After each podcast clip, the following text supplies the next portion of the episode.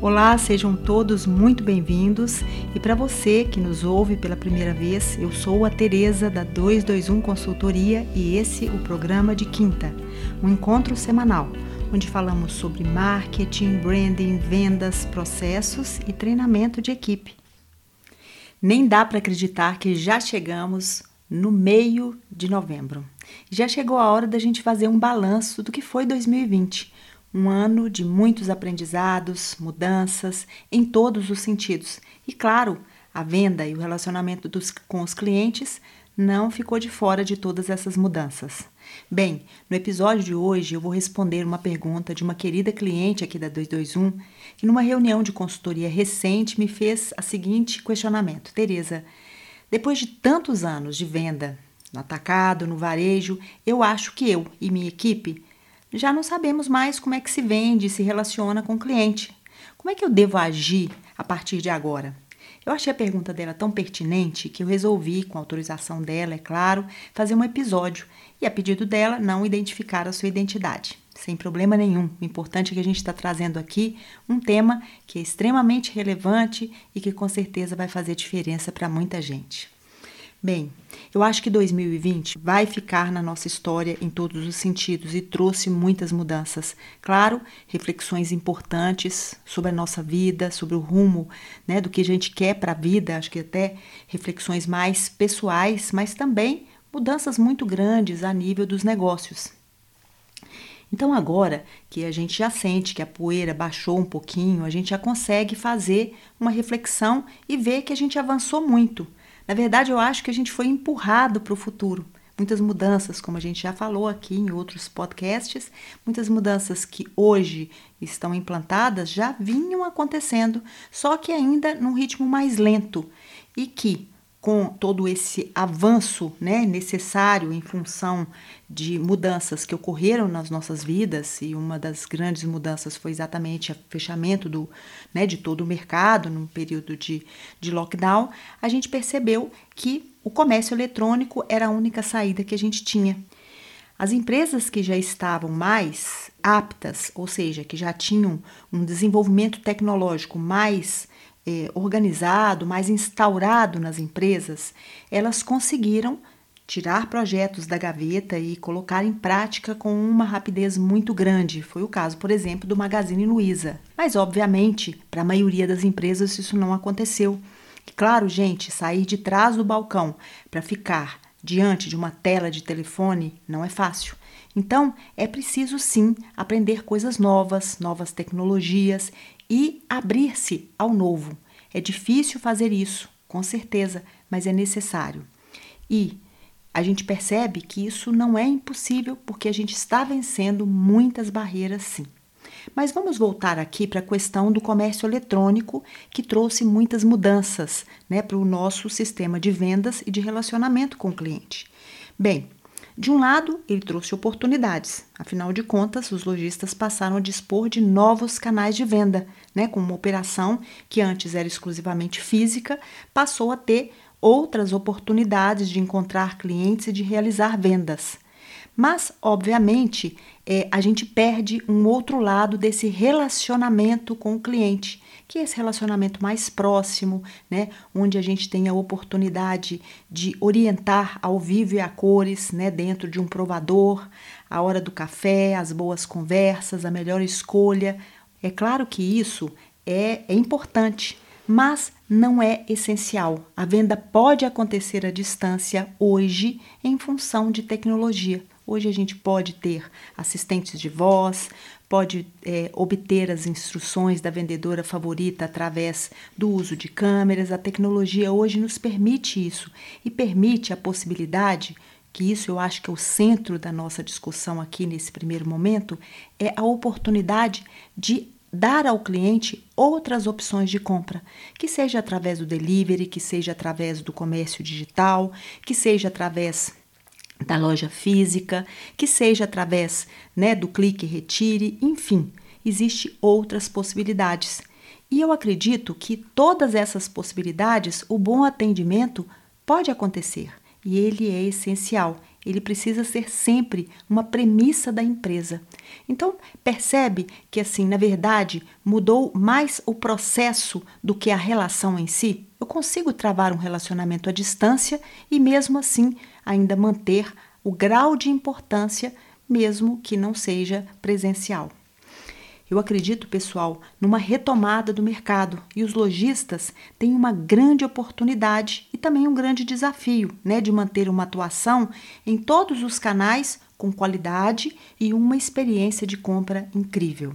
Bem, eu estou tentando aqui, gente, fazer um resumo da longa conversa que eu tive com essa querida cliente, tentando dizer que hoje as tecnologias e o acesso a redes sociais, internet, nos possibilitam oferecer opções. Hoje, nós já somos híbridos. Nós queremos canais off e online e a gente já passeia por esses canais como se fosse uma coisa só. E isso é muito importante. Na verdade, para nós já não existe essa distância e para o nosso cliente também. Aqui eu faço uma pergunta a vocês que eu considero essencial e foi a mesma que eu fiz a essa cliente. Para você, o que é gerar valor para o cliente?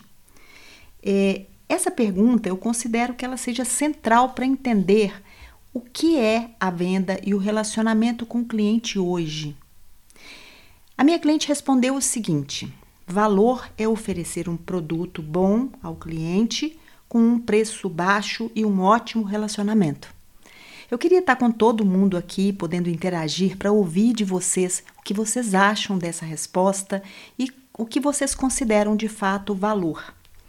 Bem, como eu não posso ouvir a voz de vocês, vocês não estão aqui comigo nesse momento, eu vou dar a minha opinião e com certeza, não quero fechar questão, mas eu vejo um pouco diferente essa questão da geração de valor.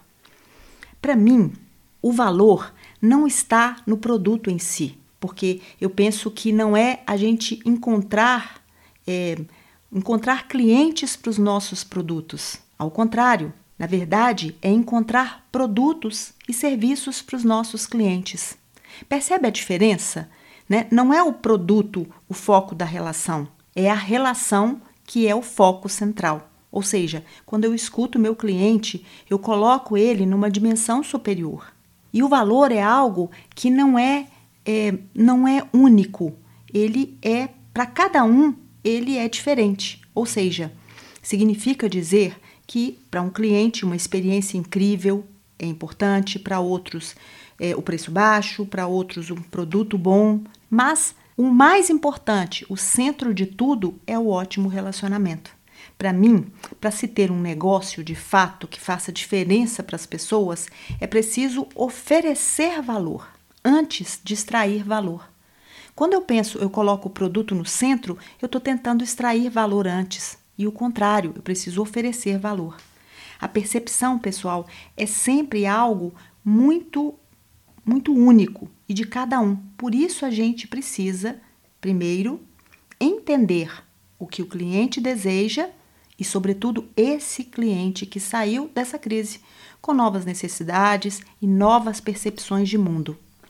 Bom, nesse ponto da conversa eu pedi à minha cliente que pegasse papel e caneta e anotasse algumas dicas que eu julgo importantes para ter um negócio saudável nesse momento. E o um negócio saudável é aquele baseado num bom relacionamento, que o cliente se sinta o centro e ele possa de fato é, perceber o cuidado que eu tenho em toda a jornada de compra dele e de outro lado que também seja um negócio rentável. Então vamos lá? Bem, em primeiro lugar, é preciso entender e conectar com o que é valor para o cliente. Então, a primeira dica se relaciona à resposta da questão que eu deixei aqui para vocês.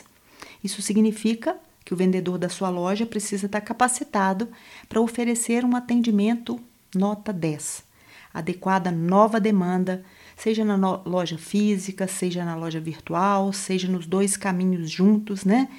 E e quando a gente, na verdade, ajuda o cliente a bater a meta dele e não a nossa, a gente percebe que o cliente nos dá mais valor. Percebe que a gente de fato é parceiro, que é consultor, que é peça fundamental dessa relação. E é claro, gente, ele recompra, ele indica, e isso vira uma corrente sem fim.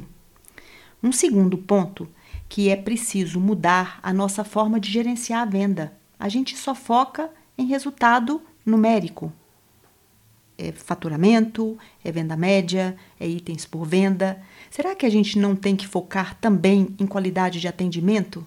Será que a gente não tem também que pensar em diferenciação na hora desse atendimento?